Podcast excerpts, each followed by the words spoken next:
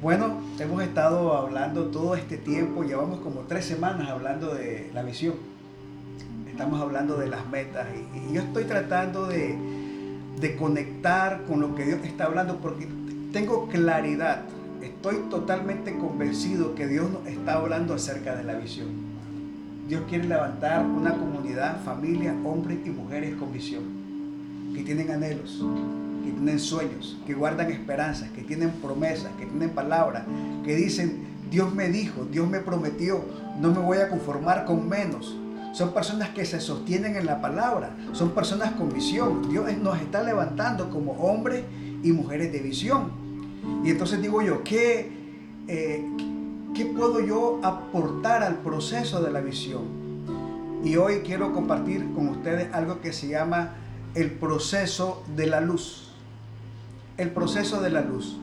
Sin luz, nosotros no podemos ver. Es más, cuando usted tiene que buscar algo en un lugar, en una bodega, su cuarto, se le cae una moneda, lo primero que hace es buscar una lámpara, encender la luz, porque realmente cuando tenemos luz podemos ver.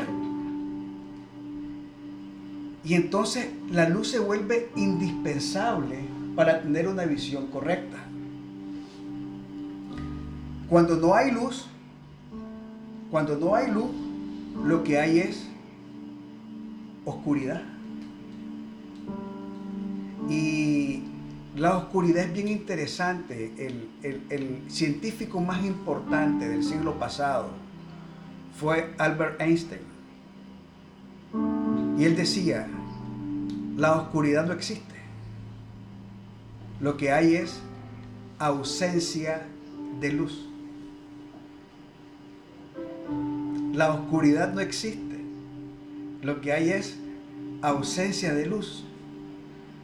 Y cuando hablamos de oscuridad en la Biblia, no estamos hablando de que se apagaron, y, no. Cuando hablamos de oscuridad en la Biblia, se refiere a una incapacidad de ver y entender lo que Dios tiene para nosotros.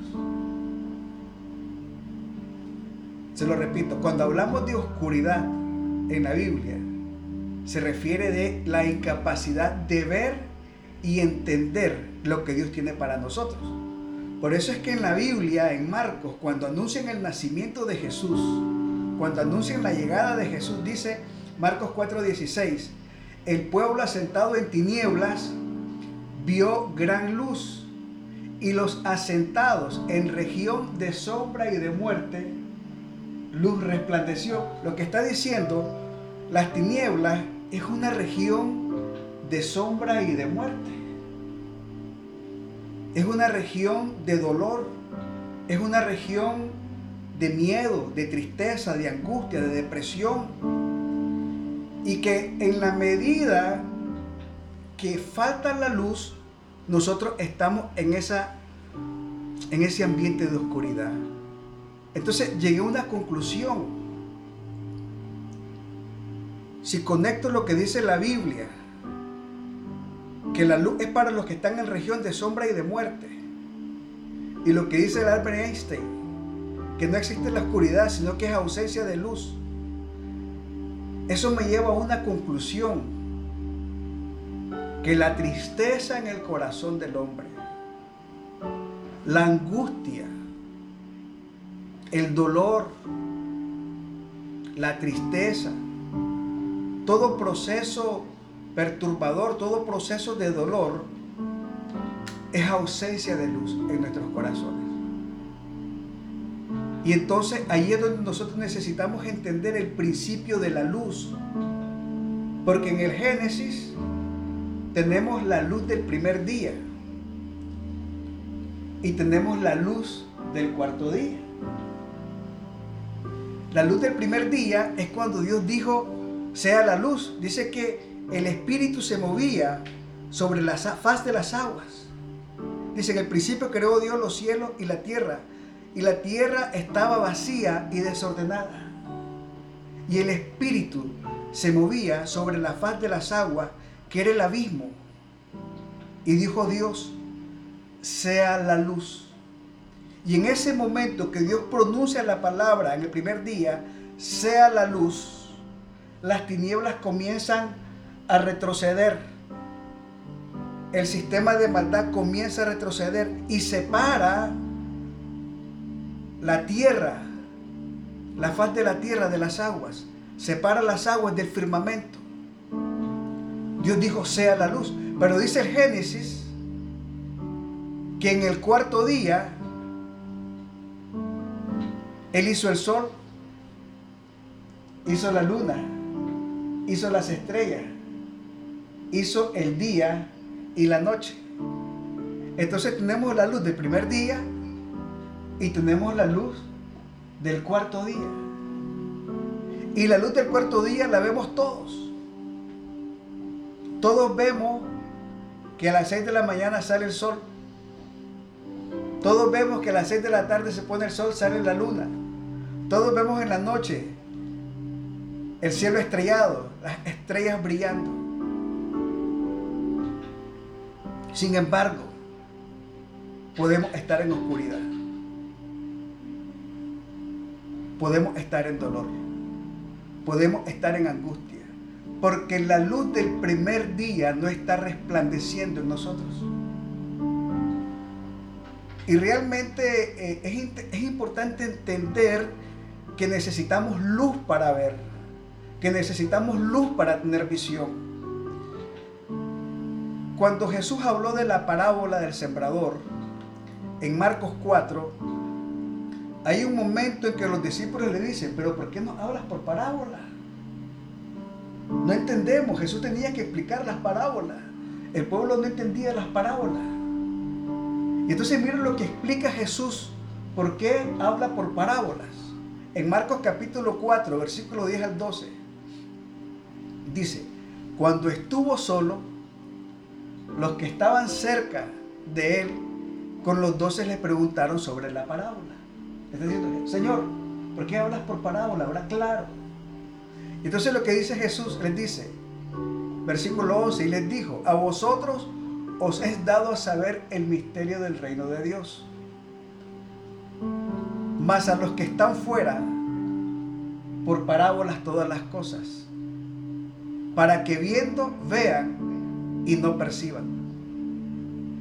Para que viendo vean y no perciban. Y oyendo oigan y no entiendan y por consecuencia de ver y no percibir y como consecuencia de oír y no entender para que no se conviertan y no les sean perdonados los pecados. ¿De qué estamos hablando? De una condición de oscuridad. O sea, lo que estamos tratando de establecer es que hay un mundo, una realidad más allá de nuestros sentidos naturales pero que, la dimensión de Dios es una dimensión de gracia, una dimensión de favor, pero que necesitamos luz para ver esa dimensión de Dios, que todos tenemos sueños, que todos tenemos anhelos, todos tenemos esperanza. Pero para ver la voluntad de Dios agradable y perfecta manifestada en nuestra vida, para verla necesitamos luz. Y de eso es que estamos hablando hoy, el proceso de luz. Y como le decía en Génesis al inicio, la respuesta de Dios para la oscuridad es una palabra de luz. Y dice Génesis que el Espíritu estaba sobre la faz de las aguas. O sea, el único que puede producir luz verdadera para ver es el Espíritu de Dios. El propósito de la luz del Espíritu es disipar las tinieblas para ver. O sea, ¿qué sucede? Si usted no puede ver su milagro, si usted no puede ver su esposo restaurado, si usted no puede ver su sanidad, si la, si la duda, si el miedo le embarga, es que no lo puede ver. Y entonces necesitamos que la luz del Espíritu disipe esas tinieblas para que pueda ver. Para, ahora, fíjese qué, pasa nosotros cuando podemos ver, cuando encendemos la luz, podemos limpiar, podemos ordenar. Poner cosas en su lugar. Es más, las cosas que están desordenadas las ordenamos. O si algo se te perdió, que si déjame, lo voy a buscar. Pero encendés la luz y comenzás a buscarlo. Pero necesitas luz para buscar lo que se te perdió. Entonces el proceso de luz que trae sanidad, que trae restitución, que trae libertad, que trae paz, ese proceso de luz que es la luz del primer día, cuando la voz de Dios dijo sea la luz, únicamente puede ser activada a través del Espíritu. Mis buenas intenciones no son suficientes, ¿verdad? Mira lo que dice Corintios. Antes bien, como está escrito, cosas que ojo no vio, ni oído oyó, ni han subido en corazón de hombre, son las que Dios ha preparado para los que le aman. O sea, mi ojo natural no puede ver lo que Dios me ha preparado. Mi oído natural no puede ver, no puede escuchar lo que Dios me ha preparado. No lo puedo entender con mis sentidos naturales. Entonces, como queremos entenderlo de manera natural, es donde nos frustramos. Entonces, ahí necesitamos la intervención del Espíritu para que podamos ver lo que Dios nos ha preparado. Y de eso se trata hoy llegar a una conclusión usted y. Necesitamos la luz de Dios para ver. Necesitamos la luz de Dios para tener visión. Requerimos luz. No lo podemos ver con los ojos naturales. Ahora, el único que produce esa luz es Jesucristo. Entonces, conectando lo que hemos estado meditando todas las mañanas, que necesitamos ser personas de visión, Necesitamos levantarnos como hombres y mujeres de visión. Ver con el corazón. Pero para ver necesitamos luz. Luz del Espíritu. La luz del primer día. Y no podemos tener esa luz sin Jesucristo. Entonces es un proceso. Jesús tiene que ser el centro de nuestra vida. Jesús tiene que ser el centro de nuestro hogar. Jesús tiene que ser nuestra prioridad. Jesús tiene que ser nuestra verdad. Yo le pregunto, ¿Quién es su verdad? Es el trabajo. Es el dinero. Es su esposo. Es su esposa. ¿Quién es su verdad? Y no tiene nada de malo que usted ame a su esposo. No tiene nada malo que ame a su esposa. No tiene nada malo que estime y aprecie su trabajo. Y estemos agradecidos por el trabajo. Pero ¿quién es nuestra verdad? ¿Quién es el fundamento de nuestra vida? Y no es por lo que diga, es por lo que hago. Por sus frutos lo conoceréis. ¿Quién es mi verdad hoy? Mi verdad me dice que hoy este día es para el Señor. Mi verdad me dice que este es el día para el Señor. Este es el día que hizo el Señor. Me gozaré y me regocijaré en Él. ¿Quién es mi verdad? Entonces, necesito visión para ver lo que Dios me ha concedido. Pero no puedo tener visión si no tenemos luz. Y no podemos tener luz si Jesús no nos resplandece. Romanos 8:12. Otra vez Jesús les habló diciendo, yo soy la luz del mundo. Jesús dijo, yo soy la luz del mundo. El que me sigue no andará en tinieblas, sino que tendrá la luz de la vida. Entonces cuando estoy peleando con la depresión, cuando estoy peleando con la angustia, cuando estoy peleando quincena a quincena, cuando estoy enojado con mi esposa, cuando estoy enojado con mi esposo y le estoy reclamando, ¿dónde está la luz de la vida? Cuando estoy luchando con la depresión, ¿dónde está la luz de la vida? Entonces hay niveles de oscuridad. En electricidad hay algo que se llama dimmer, que es que la luz, bueno, en español se puede decir atenuación, que es una ruedita que vos la podés regular y la luz le da bastante intensidad y también la podés regular en sentido contrario y le quitas intensidad.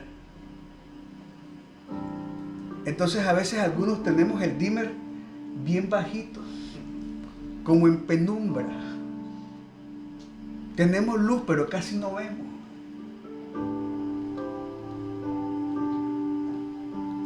Jesús es la luz de la vida. Cuando su espíritu está sobre nosotros, cuando su espíritu está en nosotros, nuestros ojos, nuestros oídos, nuestros corazones son abiertos a una dimensión extraordinaria, la dimensión de Dios. Nuestra audición, nuestros sentimientos, nuestro discernimiento se despierta al mundo espiritual. El mundo de los asombros. El mundo de los asombros, donde están las cosas de Dios. Es despertar a la vida bendecida, donde la oscuridad no tiene poder. Para eso dice, vino el Hijo del Hombre, para deshacer toda obra de oscuridad, toda obra de maldad. Entonces cuando Él resplandece en mi vida, cuando resplandece en mi casa, cuando resplandece en mi familia, Él hace retroceder toda oscuridad en mi hogar. Y es la luz la que nos permite ver, la luz de Jesucristo.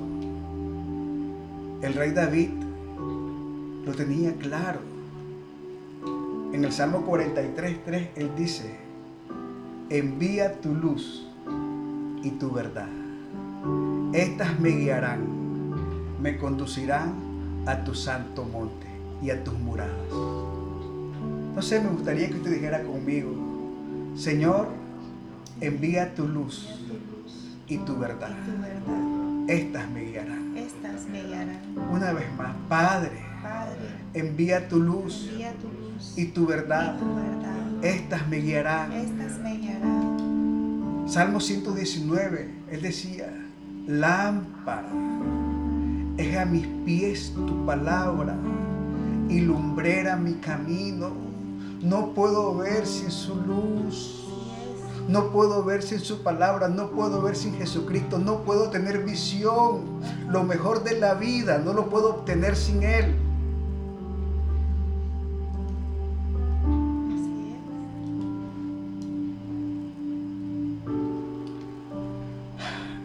Hay que encender la lámpara. Hay que encender la lámpara. ¿Se acuerda la parábola de la moneda perdida? Lucas 15, 8. Dice, ¿o qué mujer que tiene 10 dracmas, si pierde un dracma, no enciende la lámpara y barre la casa y busca con diligencia hasta encontrarla? O sea, todo lo que se nos perdió. Mire, espiritualmente, aquí él trata de hablar en un plano, trata de ilustrarlo en un plano natural. Pero lo que está diciendo es que lo que se te ha perdido en la vida, lo que has perdido en el pasado, si enciendes la luz, lo podemos recuperar. ¿Verdad? Eso es lo que está diciendo. No está perdido. Pensabas que estabas perdido. No está perdido. Solo tienes que encender la lámpara y ordenar la casa, barrer la casa. Y lo que estaba perdido lo vas a encontrar. Lo vas a ver. Es encender. Es encender la luz. Pero no es la luz del cuarto día. Es la del primer día, cuando la voz de Dios dijo, sea la luz. Ahora, requiere un proceso de humildad y de sinceridad con nosotros mismos. Porque si la casa está desordenada y cuando encendamos la luz, ¿cómo la vas a ver? No te va a gustar lo que vas a ver. Está hecho un desastre. No la hemos barrido, no la hemos limpiado, no la hemos ordenado. Y entonces lo menos que queremos hacer es encender la luz, porque no queremos confrontarnos con la realidad. Por eso es lo lindo de Dios. Él no quiere que encendamos la luz para avergonzarnos. Él no quiere que encendamos la luz para señalarnos ni para criticarnos, para decirnos, ves, te lo dije. No. Él dice que es para sorprender al ladrón. es para que el ladrón sea sorprendido y huya de tu casa. Para eso se enciende la luz, no es para avergonzarte.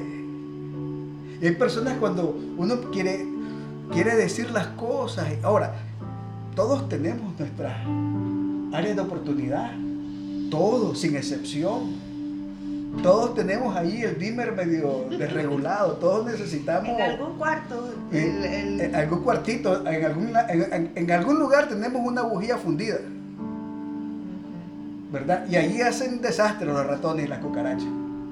gran poder de Jesús. Pero el Señor no viene para avergonzar. Él quiere que el ladrón huya. Él no puede sostenerse ante la luz. Él no se puede resistir hacia la luz. Entonces dice Proverbios 6, 30 y 31. No tiene en poco al ladrón si hurta para saciar su apetito cuando tiene hambre. Pero si es sorprendido, pagará siete veces. Entregará todo el haber de su casa. Entonces Dios no quiere que enciendas la luz para avergonzarle, ni para exponerle. Es para restituirle. Por eso Dios quiere que encendamos la luz. Es que como decías también, cuando dijo Dios que se haga la luz, esa luz del primer día, dice que todo, es decir, el caos viene a un orden. Primero viene ese orden, esa limpieza. Y, Dios no viene para, para señalar, decir que son culpables, sino para que quite todo lo que no es necesario, para que puedas limpiar y quitar todo aquello que está estorbando, que puedas encontrar lo valioso y lo verdadero. Y al final llenamos nuestra vida de cosas que no son valiosas ni verdaderas y que nada más alimentan el caos y el desorden. Y cuando podemos ver, y ver con los ojos del entendimiento también Con los ojos del corazón. en los ojos del corazón y entonces podés obedecer y, y empezás entonces, porque viene esa revelación del Espíritu y de, empezás entonces a, a poner todo bonito, todo, todo limpio, todo en su lugar y entonces realmente el ladrón no, no tiene lugar donde esconderse o donde quedarse, porque ya la luz de Jesús no le permite, no, no, no, no son compatibles ellos. No, y, y ¿Cómo luciría en nosotros? ¿Qué decimos? ¿Y por qué estaba pensando así? Ajá. ¿Qué me pasó? ¿En qué estaba pensando? ¿Cómo hice esto? ¿Cómo hice eso? Eso es un proceso de reflexión. Decimos, Padre, te pido perdón porque me equivoqué. Ajá. Por ahí comienza el milagro. Allí comienza el milagro. Cuando hacemos esa reflexión y decimos, y, y- no es para avergonzarnos. No sé, el orgullo es una trampa dañina. Hay personas que con tal de no ah, aceptar su error, No reconocer. no reconocer, se quedan años en la oscuridad. ¿Verdad? Y, y lo único que Dios quiere es activar un proceso de milagro, un proceso de restitución. cuando enciendes la luz. Cuando tengas luz y vas a tener visión. se venía a mi mente un texto que dice, despiértate tú que duermes. Y te alumbrará Cristo. Y te alumbrará Cristo, que al final vivir en medio de todo ese desorden, vivir en esa tiniebla, es que estás adormecido, estás aletargado y necesitas despertarte. Cuando vos te despertás, lo primero que haces es tomar acción, levantarte, pues, hay algo que tenés que hacer.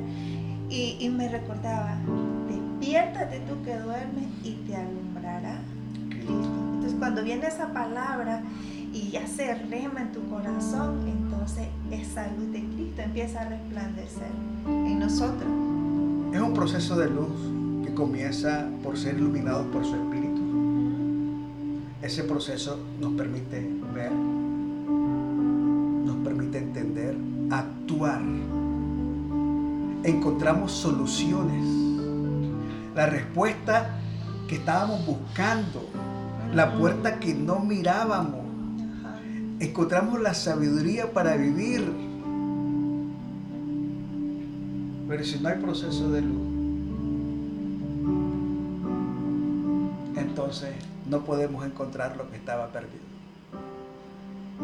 Y, como decía Ditmara en su reflexión de la visión de, Helen Keller, que decía que la peor tragedia de una persona con vista, con ojos, es una persona que no tiene visión. La peor sensación del ser humano es no tener luz. Solo me acuerdo cuando Ezequías llegó a, a ser rey y el pueblo estaba en una calamidad total. Y la Biblia dice que estaban en turbación, execración y escarnio. Es una condición de oscuridad, no gente avergonzada, con miedo, enojada, que solo reclama, solo se queja y no sabe qué hacer. Impotente. Pero necesitamos hacer esas pausas, porque toda, toda la palabra es para, es para traernos a nosotros esa reflexión, para, para enseñarnos, para instruirnos, para redarguirnos en todas esas áreas. Y cuando hace eh, eh, mención de cómo estaba este pueblo, digo yo, en qué áreas nosotros hemos estado, hemos estado así en esa queja, en ese señalamiento, en ese, en esa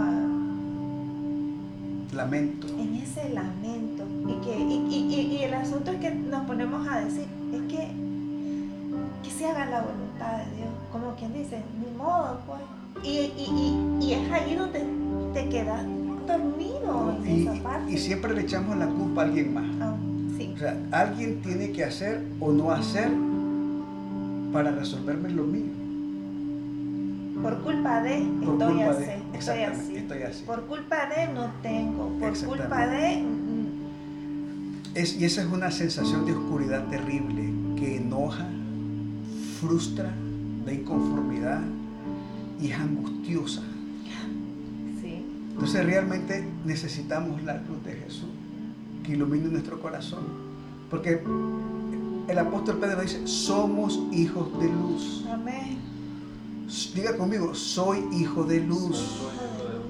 Dice primera de Pedro 2.9, mas vosotros sois linaje escogido, real sacerdocio, nación santa, pueblo adquirido por Dios para que anunciéis, anunciéis las virtudes de aquel que os llamó de las tinieblas a su luz admirable.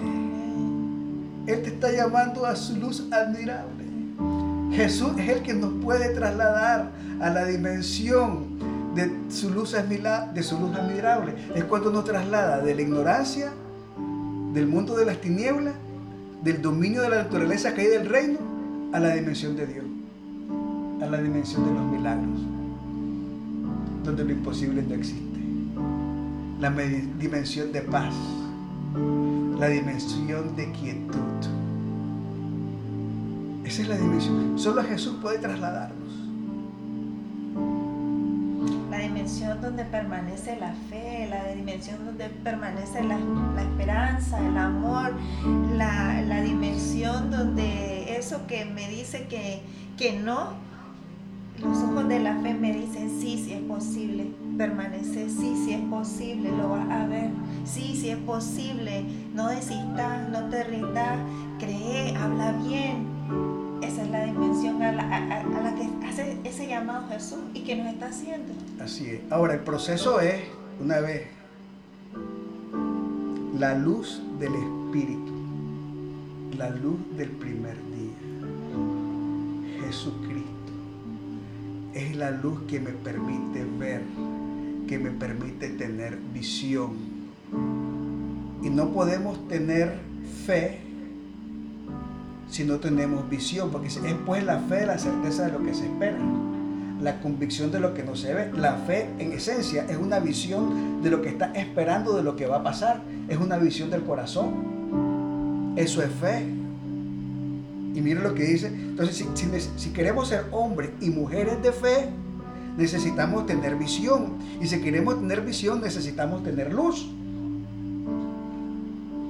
La fe es como vivir anticipado en mi mañana. Y la fe, y, y, el justo por la fe vivirá. Entonces, la vida está en la fe. La fe está en la visión. Y la visión viene de la luz. Entonces, es luz, visión fe, vida. Así es. Y Hebreo 11.3 dice, por la fe entendemos haber sido constituido el universo por la palabra de Dios. Por la fe, por la palabra de Dios. De modo que lo que no se ve fue hecho de lo que no se veía. Es un proceso de luz que te permite ver lo que no se ve con los ojos naturales. Y a partir de allí inicia el proceso creativo. Todo lo que se deriva, todo lo que miramos en este mundo, se deriva de lo que no se ve. Lo que se ve fue hecho de lo que no se veía. Sí. Ahora, hasta que lo puedas ver, lo puedes tener. Hasta que lo puedas ver, lo puedes tener. Ahora la pregunta es, ¿qué estás viendo? Si estás en un cuarto oscuro, ¿qué estás viendo? Tiniebla, oscuridad. Ahora, ¿qué sería tiniebla? Angustia, miedo, estás escondido, ansioso, afanado entonces la pregunta es, ¿qué estoy viendo? Ahora, si lo que está viendo le produce intranquilidad, si lo que estás viendo te produce miedo, si lo que estás viendo te produce sensaciones perturbadoras, te alteran, te alteran necesitamos encender la luz falta luz. Necesitamos encender la luz. Ahora, beneficios de la luz nos permite tomar decisiones correctas. Salmo 56, 13 dice, porque has librado mi alma de la muerte y mis pies de caída, para que ande delante de Dios en la luz de los que viven. O sea, los tropiezos es falta de luz. Entonces te, te libra de caer. Anula, la luz anula el poder del pecado sobre nuestra vida. Anula el poder del error. Yo me pude haber equivocado, pero la luz anula el poder del error. Primera de Juan 1.7. Pero si andamos en luz, como Él esté en luz, tenemos comunión unos con otros. Y la sangre de Jesucristo, su Hijo, nos limpia de todo pecado. Anula el poder del pecado, anula el poder de la muerte, anula el poder del error, andar en luz. Es extraordinario lo que produce la luz en nuestra vida. Solo el Espíritu Santo nos puede llevar a esa dimensión de luz, mucho más allá de nuestra comprensión natural. Nuestra vida va a cambiar cuando por fe en el Espíritu podamos avanzar más allá de lo que nuestros ojos naturales ven. ¿Cómo puedo avanzar más allá de lo que mis ojos naturales ven? Con los ojos del corazón. Necesito la luz de Jesucristo. Hay milagros decretados para su vida que no han llegado, que no ha recibido. No es porque no estén decretados, no es porque Dios no lo haya concedido, es porque la luz necesita ser encendida. Hay sanidades, hay restituciones, hay promociones, hay bendiciones de Dios listas para ser manifestadas. Lo único que necesitamos es encender la luz. Le pregunto, hay una frase que decía el pastor David muchísimo. Él decía, a muchos le apagaron las luces, pero no se dieron cuenta. ¿Te acordabas? Se le apagaron las luces. Le apagaron la luz, Y no se dieron cuenta. Se acostumbraron a vivir en oscuridad. Se acostumbraron a vivir en oscuridad. Y la gente piensa que solo es andar haciendo cosas malas. No, no necesariamente. ¿Qué eso? Ese, eso, eso, es, eso es importante. Eh, eh, eh, puedes estar en la iglesia, pero te acostumbraste a vivir en la oscuridad. Por ejemplo, los israelitas que salieron con Moisés de Egipto, ellos querían llegar a la tierra prometida, ¿sí o no? Sí, Pero cuando estaban en el desierto, comenzaron a reclamar y a quejarse y a reclamarle a Moisés y querían volver. Entonces, ¿qué estaba en ese momento? Amando más las tinieblas.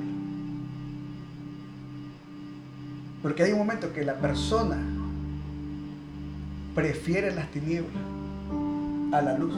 Y mirad lo que dice Juan 3:19. Y esta es la condenación, que la luz vino al mundo y los hombres escúchame bien, y los hombres amaron más las tinieblas que la luz, porque sus obras eran malas. Entonces a veces estamos afanados y no, no, es que tengo que ir a hacer esto. Y es que no, hoy no puedo, no, no, no, no. y entonces dejamos nuestra relación con Dios, nuestra comunión con Dios, nuestro servicio a Dios. Lo dejamos en un segundo lugar, en un tercer lugar, en un cuarto lugar intencionalmente no estamos menospreciando a Dios, pero le estamos dando a otras cosas una prioridad más importante. Y en ese momento, sin querer, estamos amando más las tinieblas. Nos dejamos llevar por las presiones. Israel quería la tierra prometida. Ellos salieron de Egipto hacia una tierra prometida. Pero hay un momento que por las presiones del día a día se quejan y dicen, queremos regresar a Egipto. Entonces, hay una tendencia natural del ser humano que prefiere quejarse, prefiere reclamar, prefiere echarle la culpa al otro, en vez de encender la luz.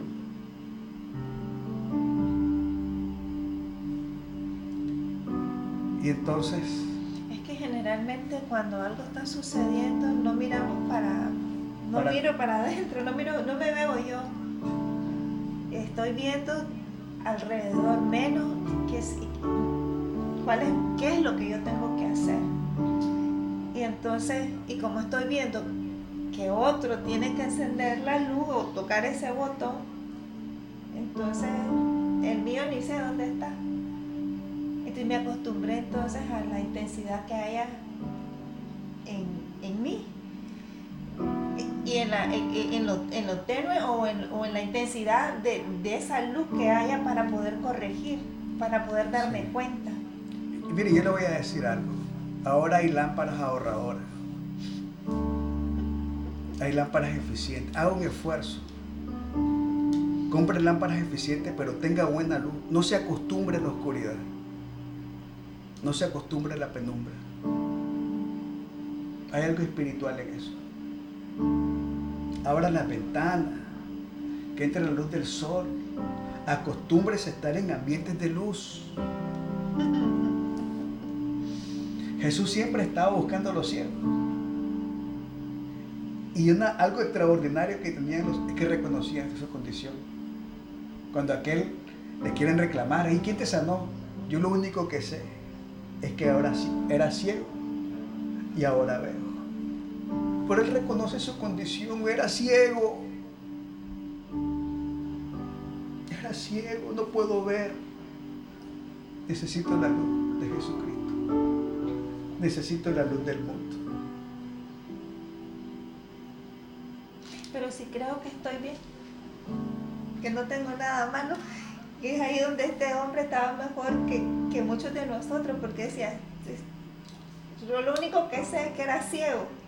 Y sabía que había algo que hacía falta, pues que no tenía. Realmente me hace reflexionar mucho hoy, pues, porque ¿dónde está mi ceguera? Bueno, pudiéramos contestarlo, ¿qué estás sintiendo? si, si tu sentimiento es de angustia, de enojo, de inconformidad, de reclamo, si siempre estamos alterados, siempre estamos discutiendo, siempre estamos reclamando, entonces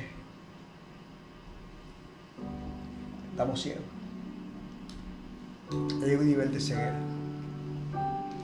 y necesitamos la luz de Jesucristo. Por eso me encanta aquella bendición del número 6, 24 al 26. Dice, Jehová te bendiga y te guarde. Jehová haga resplandecer su rostro sobre ti. Haga resplandecer su rostro sobre ti y tenga de ti misericordia. Jehová alce sobre ti su rostro y ponga en ti paz. La ausencia de paz en el corazón es ausencia de luz. Por eso es que estás sintiendo.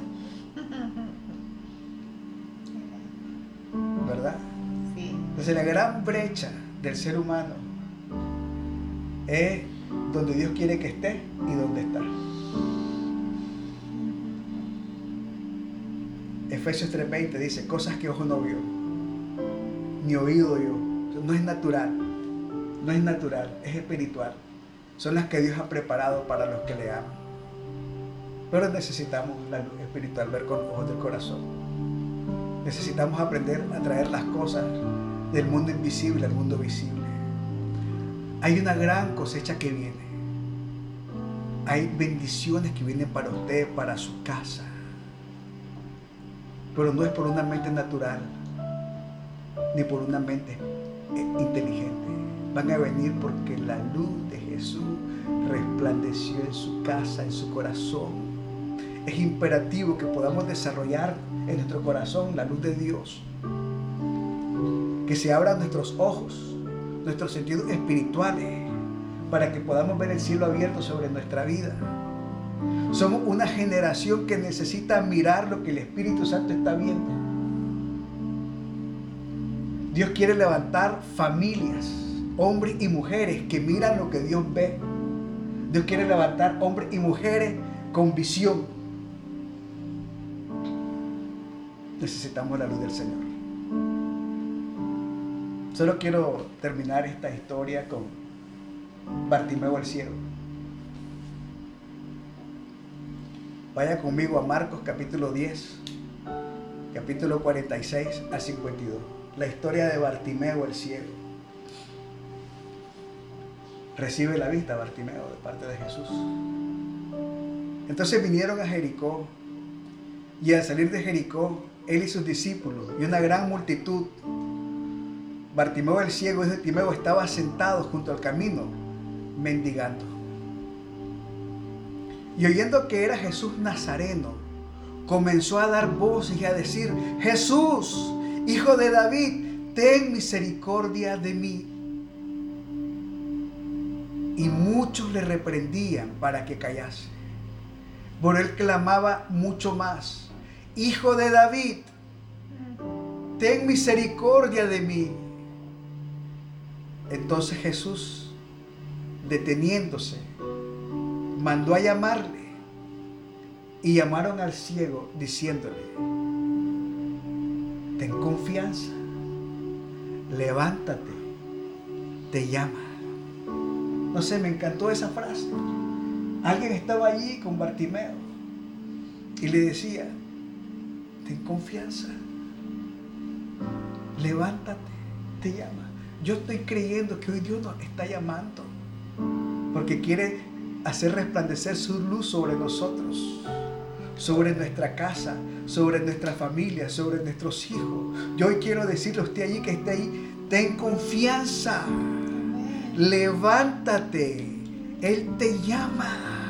Su luz quiere resplandecer sobre su casa. Él quiere hoy decretar desde la eternidad, sea la luz sobre su casa, sobre nuestra casa. Él entonces arrojando su capa. Miren, arrojando su capa. O sea, era un mendigo. En esa capa tienen la comida, ahí, ahí están todas sus posesiones. Él entonces arrojando su capa, se levantó y vino a Jesús. Tiene que arrojar la capa. Pregunta sería, ¿cuál está haciendo mi capa? Tiene que arrojar la capa. ¿Qué te molesta? ¿Qué te incomoda? Puede ser que lo que le haya pasado es injusto. Puede que natural, naturalmente, está legítimamente con derecho a estar enojado. Puede que no. Pero para que la luz de Jesús resplandezca, tienes que dejar la capa, soltarla. Versículo 51. Respondiendo Jesús le dijo, ¿qué quieres que te haga? El ciego le dijo, maestro, que recobre la vista. Diga conmigo, maestro, maestro, que recobre, la, vista. Quiero ver mi milagro. Quiero ver mi sanidad. Quiero ver la restitución de mi casa. Quiero ver la restitución de mis hijos. Quiero ver tu propósito que se cumpla en mi casa, en los míos. Quiero ver tu amor, quiero ver tu bondad, quiero ver tu favor, maestro, que recobre la vista. Y Jesús le dijo, vete, tu fe te ha salvado. Y enseguida recobró la vista y seguía a Jesús en el camino.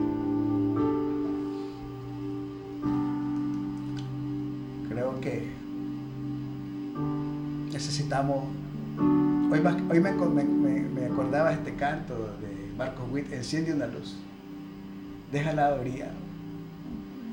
La luz de Jesús brilla en todo lugar. Y entonces a veces lo mirábamos como, ok, que encienda donde estoy y que alumbre, pero me alumbra a mí.